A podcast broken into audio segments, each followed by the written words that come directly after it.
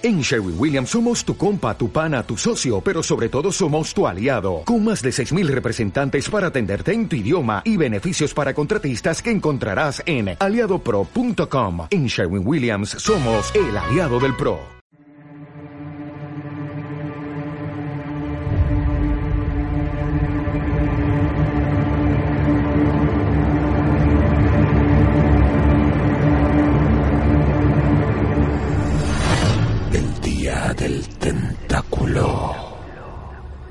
Una reunión primigenia de editores, escritores y lectores.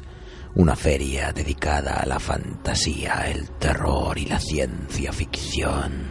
Plagada de vampiros estelares, licántropos alienígenas, fenómenos paranormales, magos del caos, ghouls, abogados, dragones, hadas, duendes y mantícoras tiene el orgullo de presentar esta serie de entrevistas a distintos hierofantes, hechiceros, brujas y miembros de la logia del crepúsculo de plata para deleite de todos aquellos que no pudieron asistir al encuentro para dar a conocer las maravillas que desde sus cubiles y torres de alquimista las nuevas editoriales primigenias ofrecen cada día con más ímpetu y acierto.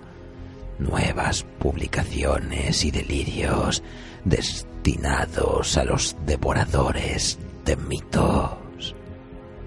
Porque la distancia más corta entre nosotros y la verdad es un cuento.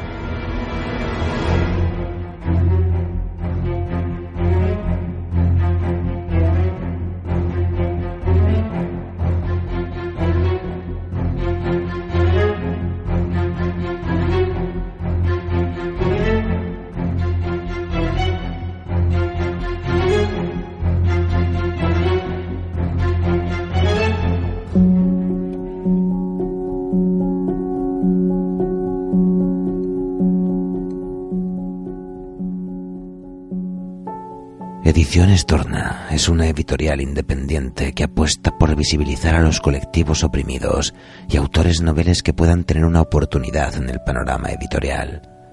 Publican novelas de ciencia ficción, fantasía y terror, procurando priorizar que den visibilidad a diferentes luchas sociales, el feminismo, el antirracismo o el colectivo LGBT.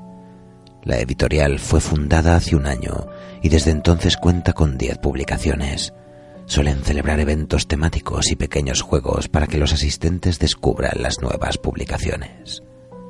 El pasado 28 de septiembre de 2019, los acólitos del Día del Tentáculo se encontraron con una de sus maestras grimoriales. Este fue el resultado de la entrevista.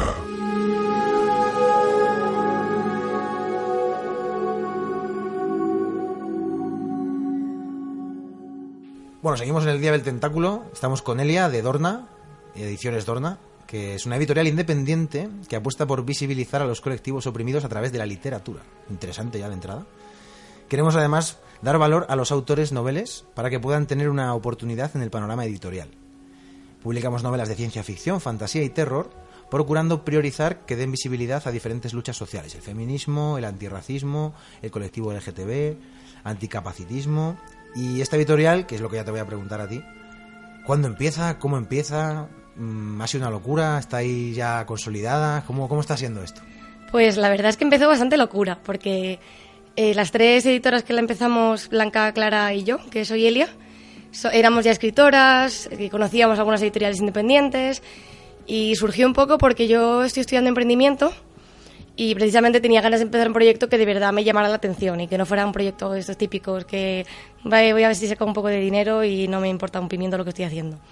Entonces, al ver el panorama de estas editoriales que ya habían surgido, como Hati, Amanecer o, o Cerbero, pues planteamos que una cosa que veíamos necesaria que en las editoriales grandes no existía era precisamente el visibilizar a personajes variados, que no fueran que no tuvieras que irte a la historia del pobre chaval gay que sale del armario para realmente leer una representación que no fuera heterosexual. Sí, que no fuera lo de siempre, ¿no? Efectivamente. Entonces fue cuando surgió la idea, se nos ocurrió empezar el proyecto y las tres juntas cubríamos bastante bien todos los amplios, tanto de edición como de ilustración y lo que es la empresa. Y la verdad es que nos lanzamos durante el verano a organizar todo y pues justo hacemos ahora un año de andanza, porque empezamos en septiembre del año pasado. Que habrá sido vertiginoso, ¿no? Ha sido una locura, porque empiezas y hay, hay muchas cosas que hacer, hay muchas cosas que aprender, y la verdad es que aunque ya teníamos bastante resuelto, siempre surgen problemas, pero la verdad es que las otras editoriales que ya estaban allí nos han ayudado un montón. Hay un apoyo súper bonito ahora mismo en el mundo de la editorial independiente. Y pues ya van 10 publicaciones a la espalda en este primer año, así que la verdad es que nos ha ido muy muy bien, hemos estado muy contentas. Nos mandan muchos manuscritos y en todos nuestros manuscritos hay representación de algún tipo, precisamente para ¿cómo eso. está siendo esto, no? De recibir... eh, me imagino cuando empiezas con una editorial, el tiempo de lectura es importante, ¿no? Y claro, me imagino que también es complicado saber cuándo decir que sí, cómo decir que no. Pero ¿cómo, cómo es el proceso de selección? Pues es una de las cosas a las que más vueltas le dimos, porque como somos las tres escritoras, sabemos lo que es mandar un manuscrito en una editorial y no saber nada y no tener respuesta. Es duro, ¿eh? Muy duro, pero es un camino del guerrero y la guerrera que hay que llevar a tope, ¿no? Porque es parte del proceso de ser escritor, que te digan que no. Y gracias a Dios muchas se atreven, nos mandan muchos manuscritos y O que te digan que sí, que a veces da hasta más miedo. Eh, eh, Eso es, de los momentos más bonitos para mí cuando decimos que sí a un autor. Porque lo que hacemos nosotras es recibimos todos los manuscritos. Hasta ahora abríamos recepción solo en periodos de una semana. Porque la primera vez que abrimos recepción fue a la semana de lanzar las redes. Ya teníamos todo más o menos asentado y dijimos, vamos a abrir el Twitter. Al día siguiente 100, 300, 500 seguidores. Al día siguiente, realmente porque, vim- porque la gente necesitaba esa representación. O sea, en el momento en el que realmente expresamos que lo que de verdad queríamos era representar mm, realidades que existen y que están en la realidad y que deberían estar en la ficción, mucha gente se sumó al carro y se unió al barco y nos mandaron en esa primera recepción pues alrededor de 100 manuscritos, habiendo surgido hacía nada ese mismo O sea, verano. tuvisteis un volumen de trabajo inicial muy potente, ¿no? Muy grande. Y salió algo bonito, ¿no? ¿Qué salió? A ver, ¿qué salió de ese primer filtro, vamos a decir, de primeros manuscritos? Pues primero muchos autores felices porque mandamos informes a todos los que nos mandaron, precisamente para que supieran la, si sí, si no. O sea, que realmente hacéis un informe pormenorizado de Sí. lo que habéis leído y por qué sí o por qué no, ¿no? Un poquito Justo, uno, un- sobre todo- uno pequeñito, no es como un informe de lectura profesional. Esto ya es un privilegio, ¿eh? Porque es verdad que muchas veces el- la callada por respuesta, ¿no? Y estás Claro. ahí como, ¿qué pasa? Así que nos comprometimos a responder a todos en un tiempo determinado y a mandarles un pequeño informe de él porque se había rechazado el manuscrito. Evidentemente no un informe de lectura profesional, pero sí comentar si ha sido más por trama, si ha sido más por Porque corrección es necesaria. quizá mm, volver a trabajar ese escrito y quizá dais esa opción, ¿no? Me refiero. Justo, de hecho, a algunos de los que nos mandaron nos gustaba la historia, nos gustaban cosas, pero a lo mejor necesitaban o revisión o necesitaban el final retocarlo. Y a esas personas lo, man- se la pusimos en el informe. Oye, si quieres seguir trabajando en el manuscrito y cuando esas cosas las hayas solucionado no lo quieres reenviar, encantadas. Pero de esa primera tanda ya salieron muchos de los libros que hemos publicado. De hecho, creo que prácticamente ocho de los nueve que hemos sacado fueron de esa primera tanda.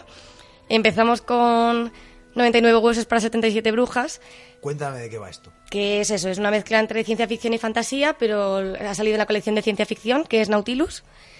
Y está situado en Galicia, es, habla de las meigas que han creado una especie de escudo protector porque el mundo es una distopía en la que se está viviendo fuera muy mal y las meigas para proteger su tierra eh, crearon una protección alrededor de Galie, que sería Galicia. Repetimos el título porque tiene... Sí, sí, es largo. Es 99 huesos para 77 brujas.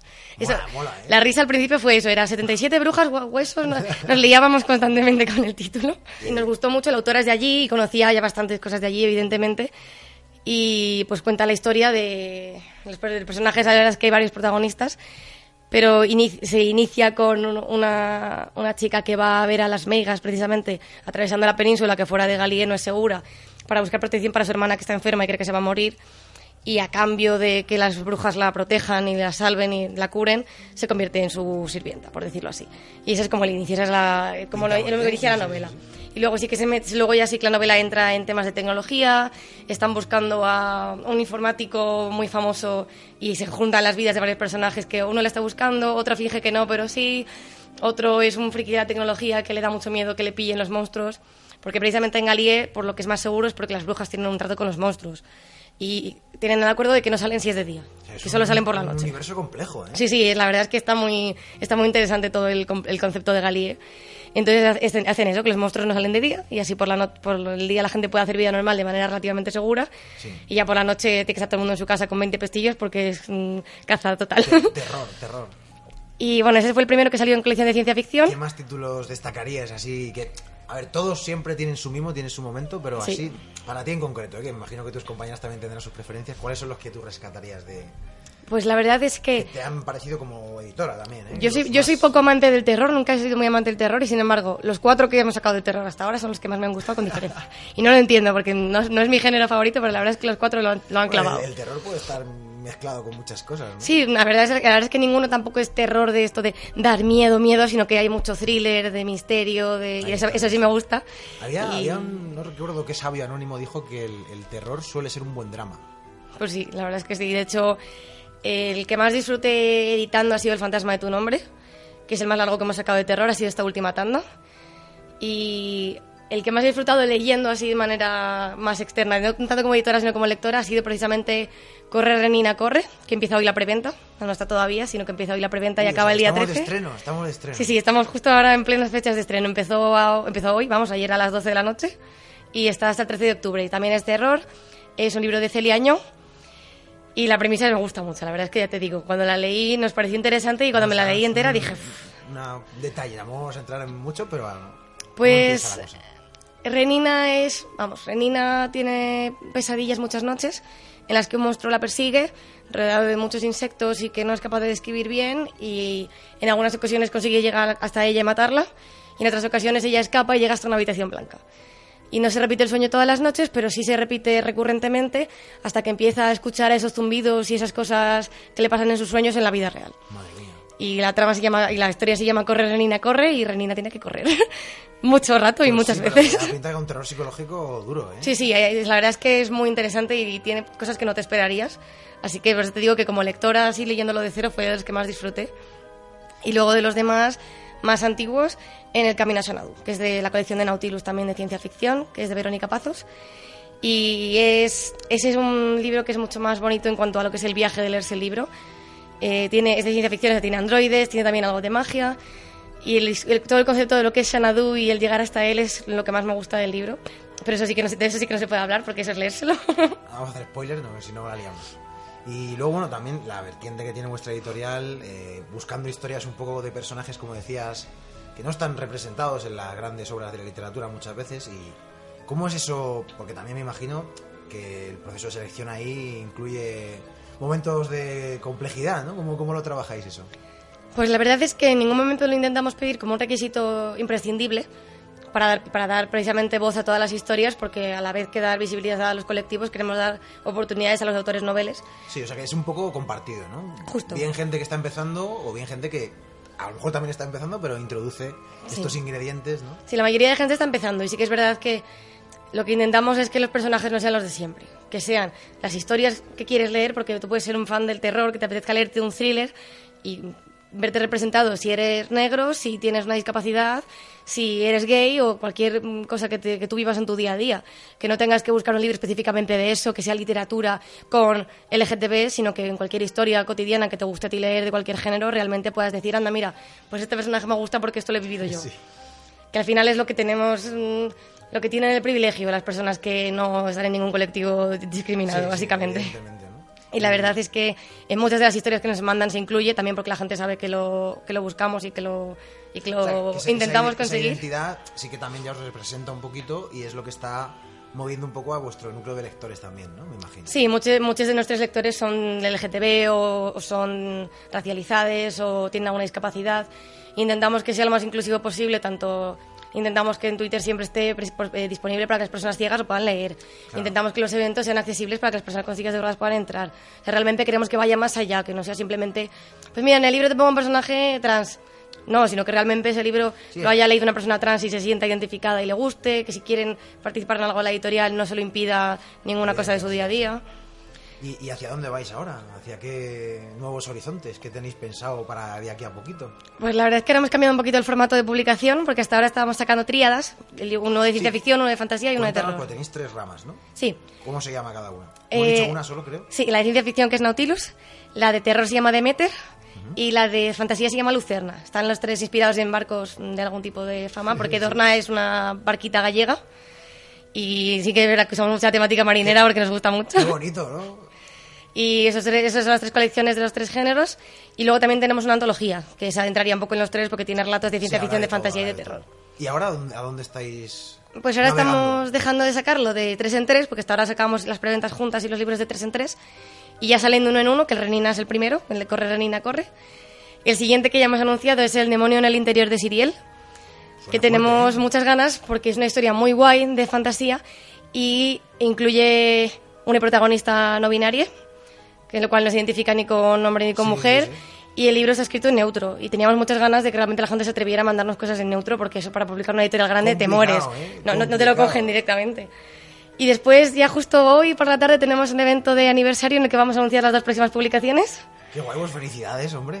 Y vamos a anunciar eso, el libro que va a salir en diciembre y el libro que saldrá en enero.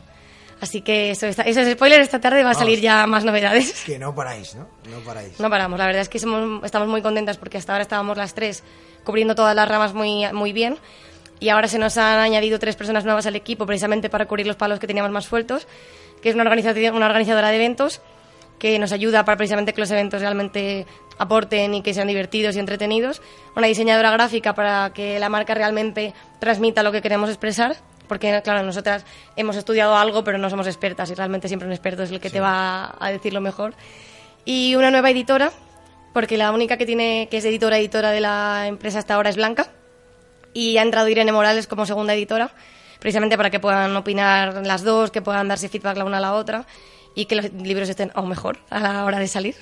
Bueno, me alegro mucho. Muchísima suerte con la aventura y un placer hablar contigo, Elia.